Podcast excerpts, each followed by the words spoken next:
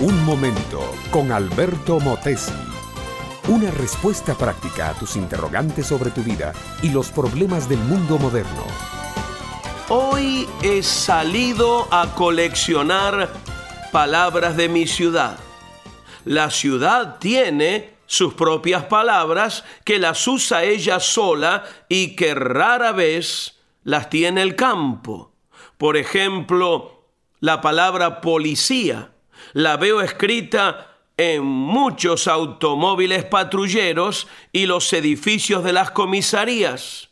La palabra hospital es otra. No que en el campo no haya hospitales, sino que la ciudad los tiene en abundancia por la abundancia de enfermos. Las palabras teatro, cabaret, cantina, pensión, son típicas de la ciudad y señalan en diversos grados la escala moral de la ciudad.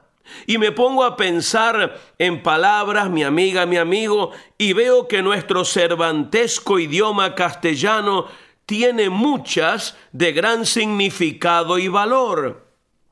Madre, por ejemplo, es una palabra que como el oro jamás envejece. Otras palabras son patria, amigos, honor, justicia. Todas ellas evocan en nosotros noble sentimiento o recuerdo grato.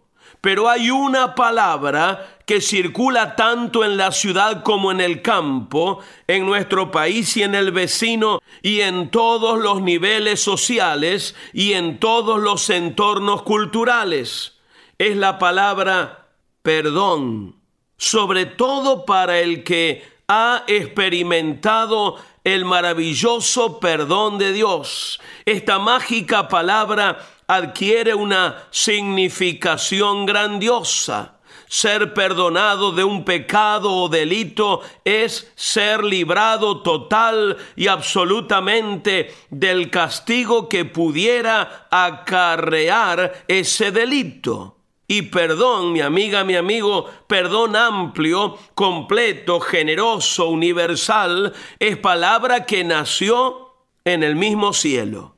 En el cielo sí, y aún antes que fuera creado el ser humano, y porque el perdón fue preparado en el cielo antes que brotara el primer pecado, es que hay perdón y comprensión para todos los pecadores. Pero entendamos bien, no que Dios perdona el pecado.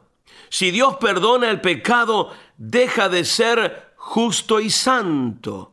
Dios castiga el pecado, pero extiende un perdón amplio al pecador. Dios castigó ya el pecado en la persona de Jesucristo. La solemne historia del Calvario es la historia de Dios castigando el pecado, pero perdonando al pecador.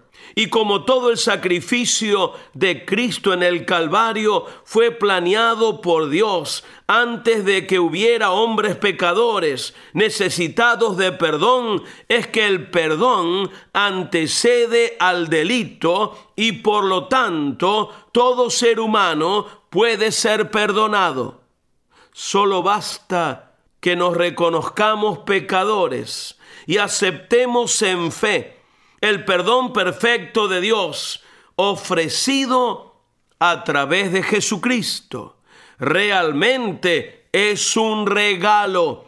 Por gracia, dice la Biblia, sois salvos por la fe, no por obras para que nadie se gloríe.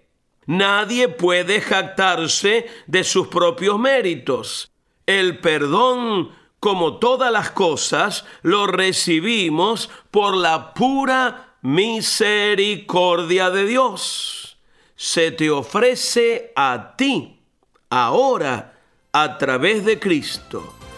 No te lo pierdas por nada del mundo.